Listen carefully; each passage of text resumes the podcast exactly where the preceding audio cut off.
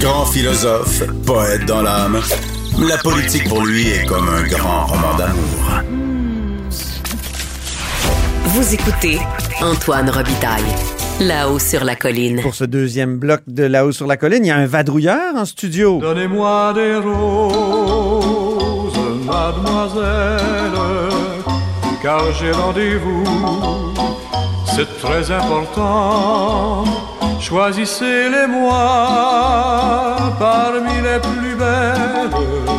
Donnez-moi des roses, elle les aime tant. Bonjour Patrick Belrose, Bonjour Antoine. correspondant parlementaire à l'Assemblée nationale pour le Journal de Québec et le Journal de Montréal. Donc, tu as passé ta fin de semaine sur Zoom, mais avec les gens de Québec solidaire?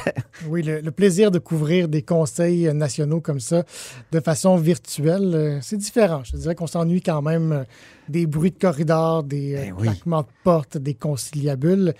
Mais écoute, il faut faire avec la COVID. Donc, on a suivi le Conseil national de Québec solidaire toute la fin de semaine. Et Dieu, Dieu sait qu'il y, y en aurait eu des bruits de corridor. Il y en aurait des- eu. euh, On sait qu'on Ah, disait, Ça aurait dû, ça, ça aurait été passionnant là en direct. C'est, c'est une des fois où on aurait voulu pouvoir être euh, présent pour euh, parler aux différents militants à qui on n'a pas l'occasion de parler nécessairement sur Ouais. Zoom pour entendre un peu c'est quoi leur point de vue, pourquoi il y en a qui sont pour ou contre telle ou telle mesure. Évidemment, Donc, pour situer les gens, on parle du collectif antiracisme et décolonisation qui a reçu un blâme en fin de semaine. Donc, euh, euh, c'était une fin de semaine haute en émotion et en motion. Hum? on a beaucoup euh, donc débattu de la place du CAD, comme on le dit communément, là, au sein de Québec solidaire. Exact, le, le collect- le collectif antiraciste décolonial, qui est franchement l'aile gauche de la gauche. C'est vraiment l'aile radicale de Québec solidaire, euh, qui s'est fait reprocher par la direction de Québec solidaire ses tactiques, le dénigrement, l'intimidation, les menaces, les mises en demeure envers principalement la direction du parti, mais aussi certaines sorties publiques euh, pour appuyer Amir Attaran, par exemple, le fameux professeur d'Ottawa, Oui. l'Université d'Ottawa qui euh, considérait que les Québécois sont de façon générale tous racistes et aussi euh, Presque a- par nature. Exactement, par osmose. Et euh, qui, euh, donc le cadre aussi, toujours, qui a associé aussi le chef du Parti québécois et un journaliste ici de la tribune parlementaire à la fachosphère, à l'extrême droite. Donc, la direction de Québec solidaire a dit, OK, c'est assez, là, franchement, ça, ça, ça nuit à l'image du parti, au message du parti. Donc, on a blâmé, on a demandé au Conseil national de se, de se prononcer en faveur d'une motion de blâme, ce qui a été fait. Et maintenant, le collectif doit soit s'amender, donc cesser ses pratiques, ou se voit face à un futur vote au Congrès pour se faire retirer son accréditation, donc autrement dit, devoir être dissous. Ce qui est arrivé au collectif Laïcité il y a deux ans. D'ailleurs, on lui a retiré son accréditation Mais au sein de Québec solidaire. Exactement. Et de toute façon, à la suite du, du vote, on a l'impression que de toute façon, le, le collectif va disparaître. là. Il y a Eve Torres, qui est la porte-parole, qui a dit Ben, écoutez, moi, dans ces conditions-là, personnellement, j'ai pas envie de continuer à militer pour Québec solidaire. Certainement pas être candidate non plus comme elle a été aux dernières élections. Et euh, le collectif lui-même doit se réunir et euh, évaluer la situation. On a l'impression que le collectif va disparaître, mais ça, ça, ça demeure à voir. Et il y a la co-porte-parole du CAD euh, qui a fait une sortie ce matin où, en fait, on a, on a diffusé une vidéo. C'est Alicia Tukiapik, donc co-porte-parole du collectif antiraciste euh, décolonial.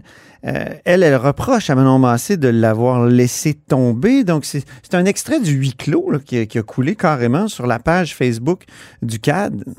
Exactement. Le collectif a, a mis euh, en ligne sur la page Facebook l'intervention euh, de Madame, j'oublie son, son, son nom de famille. C'est. Alicia Tukiapik, Merci beaucoup.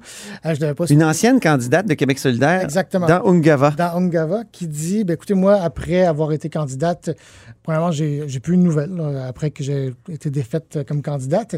Et par la suite, ben, elle souhaitait euh, siéger sur le Conseil national. On lui a refusé. Elle, a en fait, elle l'a été, c'est ça. je- Elle l'a été. Elle, elle- elle dit qu'elle n'a pas eu de nouvelles. Puis elle a été sur le Conseil national, c'est ce qu'on t'a la dit, Commission euh, nationale autochtone. Elle a même été porte-parole de ça, ce qui l'amenait à siéger sur le conseil d'administration, si tu veux, de Québec solidaire, qui est la commission de coordination. coordination nationale.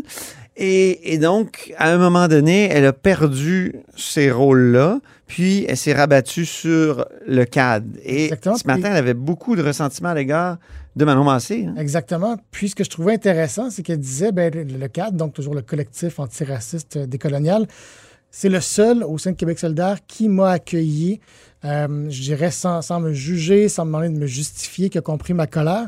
Donc, c'était quand même intéressant de voir que même dans un parti aussi progressiste, aussi ouvert, il y a des gens qui disent, ben, écoutez, il y, a, des gens qui ne comprennent pas notre colère en tant que minorité.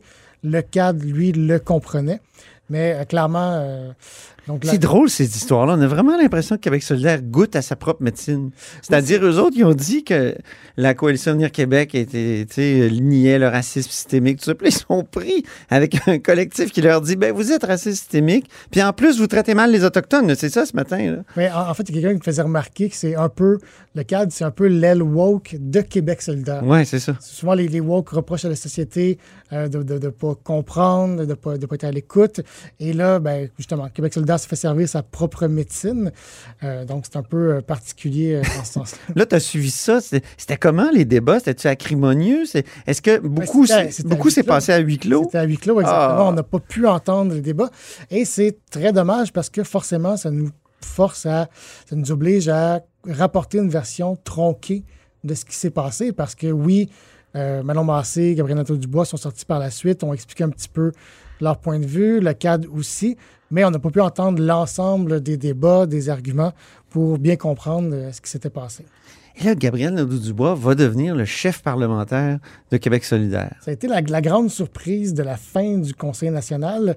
Et il faut dire que juste avant, Manon Massé nous a fait une petite frousse quand même. Euh, elle a annoncé qu'elle allait, elle allait faire une annonce sur son avenir politique, ce qui est une formule consacrée pour, en général, annoncer qu'on se retire de la politique, qu'on sera pas Hey, ça ressemble à un truc de communication de vieux parti, ça. On se demande. on se- C'est-à-dire, au lieu de parler du, du collectif comme on vient d'en parler, ils veulent qu'on, ils voulaient qu'on parle surtout du départ de Manon Massé potentiel. Écoute, quelqu'un qui connaît C'est pas bien les vraiment un départ. Quelqu'un qui connaît bien les communications aurait pas mieux agi, ça c'est certain.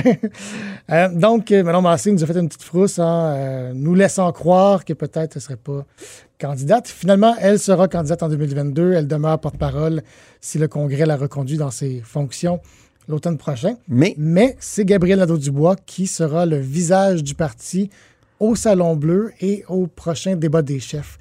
Débat des chefs, c'est important, mais c'est plus loin quand même. Mais au Salon Bleu, Antoine, j'ai- je t'invite à y réfléchir. Ça va être intéressant et différent. Manon Massé et Gabriel Nadeau-Dubois, ce sont deux styles très différents. Et là, M. Nadeau-Dubois va se lever trois jours par semaine au Salon Bleu pour interpeller le premier ministre. Ça risque d'être... euh, plus intéressant peu peut-être? ouais, un peu plus ardu, j'ai l'impression, Mais en même temps, pour monsieur. euh, ça donne raison à l'aile woke. C'est un, c'est- homme blanc C'est l'impression qu'on peut avoir que, de presque 50 ans. Dans 20 ans, il va avoir 50 ans. en effet. Mais euh, M. Nadeau-Dubois a, déjà dans son discours euh, de, de con- de clôture du Conseil, a lancé quelques flèches à M. Legault. Oui. Il a le sens de la formule et j'ai bien hâte de voir comment ça va être au Salon Bleu. Il a, il a lancé, par exemple, François Legault s'est compté, mais il a arrêté de rêver. Ah. Et j'étais comme, ouch! Ça, c'est le genre de formule qui peut, qui peut marquer les esprits. Et euh, ben, j'ai l'impression qu'il va vouloir s'imposer comme la véritable alternative, la véritable opposition officielle, comme Québec solidaire l'avait dit euh, en début de mandat. Euh, et je peux vous dire que Gab- Gabriel Nadeau-Dubois, je l'ai interviewé souvent, il n'est pas là pour être la, conscience, la bonne conscience du Parlement. Il, veut, il veut gagner, il veut que son parti remporte les élections. Hey. J'ai j'ai un doute que ça arrive aux prochaines élections, mais je pense qu'il va vraiment être celui qui va pousser plus fort pour faire avancer son parti. Donc, on aura des luttes intéressantes euh, aux prochaines élections. Et qui sera leader parlementaire? Pour les, pour les, les punaises de Parlement comme moi, là, qui aiment les jeux parlementaires, il faut le savoir, là, Gabriel Nadeau-Dubois est leader parlementaire actuellement. Il peut pas être euh, chef parlementaire en même temps. Exactement. Donc, qui? Leader parlementaire, celui qui organise les travaux législatifs. Ben oui. On sait toujours pas. Je sais pas, je t'inviterais à prendre des paris. euh, Selon toi, qui pourrait devenir euh, leader On- parlementaire parmi les. Bon, on va dire que c'est pas Manon Massé, c'est pas Gabriel Nadeau-Dubois, donc il reste huit députés. Ce serait qui, selon toi? Je sais pas, ben j'ai- Alexandre Leduc a, a une partie de, de sa formation en droit, en droit du travail. C'est sûr que ça prend une, une tête juridique Hum, tout à fait. ou quelqu'un qui est capable de la développer, comme Gabriel Nadeau-Dubois, mais ça serait un autre homme blanc. Je suis pas sûr que, tu sais, dans un, dans un parti où on veut tout le temps qu'il y ait euh, homme-femme, même il y a des micros homme-femme, ça fait que je suis pas sûr que ils vont, ils vont vouloir un leader homme. Alors, je, je me tournerai vers les femmes euh, et c'est très possible que Christine Labrie ou Ruba Gazal euh, deviennent donc euh, Possi- possiblement, possiblement. ou Émilie Lessard-Terrien, en tout cas, une de celles-là. Euh, parlons du Parti québécois. En terminant, mon cher Patrick, euh, ils ont présenté leur plan pour sauver le français ce matin, les, les, les grands bons du Parti québécois. Et qu'est-ce qu'on peut en dire en quelques minutes? Écoute, c'est un plan qui est ambitieux, qui va plus loin que ce que la CAQ a présenté euh, la semaine dernière. Il n'y a rien de fondamentalement nouveau dans ce qui a été dévoilé aujourd'hui, euh, à part quelques éléments peut-être plus, euh, plus en détail. Donc, dans les grands axes, le Parti québécois veut imposer la loi 101 au cégep anglophone, réduire le nombre d'immigrants accueillis par le Québec et exiger que ces immigrants maîtrisent déjà ou aient déjà une connaissance du français. Donc, comme je disais, rien de nouveau. Ce qui est intéressant, par contre, c'est que déjà, on voit se développer un peu euh, la façon dont un parti et l'autre vont se définir Mhm. aux prochaines élections. Euh, la semaine dernière, M. Legault a dit ben, écoutez, le, le plan d'imposer la loi 101 au cégep, c'est extrémiste. Donc, on a l'impression que la CAQ va vouloir justement pousser le PQ dans les extrêmes, dire ben, écoutez, nous, on a réussi à régler des dossiers qui traînaient depuis des années Hmm. en faisant adopter la laïcité, en, réformant la loi 101. Euh, donc, j'ai l'impression que ça va être la, la stratégie de la CAQ de dire on a réglé ce qui traînait depuis des années. Et le PQ, lui, bien évidemment, il dit la réforme de la CAQ, c'est une réforme électoraliste qui paraît bien, mais qui en même temps fait pas peur à personne, brasse pas la cage. Et là-dessus, quand même, il faut dire que selon les réactions qu'on a eues pour l'instant, ben, la communauté, communauté anglophone dit ça ne dérange pas ce qui est dans le projet de loi. Le PLQ dit on est quand même assez en accord. Donc, il y a quand même une, forme de vérité à dire ben, écoutez, on ménage le chou et la chèvre dans la, réforme qui a été proposée la semaine dernière. J'ai comme l'impression qu'il y a des idées là-dedans qui vont peut-être être reprises même pour le projet de loi, ou même dans une politique linguistique euh, de la coalition Avenir Québec. Je pense par exemple au Bureau de promotion du contenu québécois pour euh, le numérique.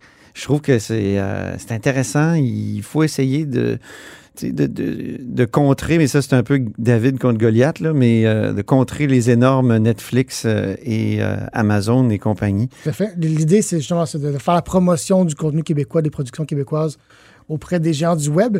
Mais je me dis, en même temps, c'est déjà fait par les différentes maisons de production, les différents diffuseurs. Radio-Canada va à chaque année dans des marchés pour vendre Mhm. les productions québécoises ou en tout cas les productions qu'elle-même produit à l'étranger. Chaque diffuseur fait ça. Alors, ça peut être une bonne idée, mais en même temps, je trouve que c'est déjà fait un petit peu par différentes maisons de production ou diffuseurs. Ce que je trouve paradoxal, moi, c'est qu'on ne parle pas de la compétence éventuelle du Québec sur les communications et le contenu en culture, alors que ça fait des années qu'il y a un consensus au Québec que même Jean Charest voulait rapatrier la culture puis des pouvoirs du CRTC, puis le PQ nous en a même pas parlé ce matin. Puis tout le monde dit qu'il faut adopter C10 à Ottawa, comme si c'était uniquement Ottawa qui allait s'occuper de ça. En tout cas, c'est ma question de fin de chronique et euh, je te remercie, mon cher Patrick. C'était un plaisir de te recevoir. Et c'est tout pour La Haut sur la Colline en ce lundi. Merci beaucoup d'avoir été des nôtres. N'hésitez surtout pas à diffuser vos segments préférés sur vos réseaux. Et je vous dis à demain.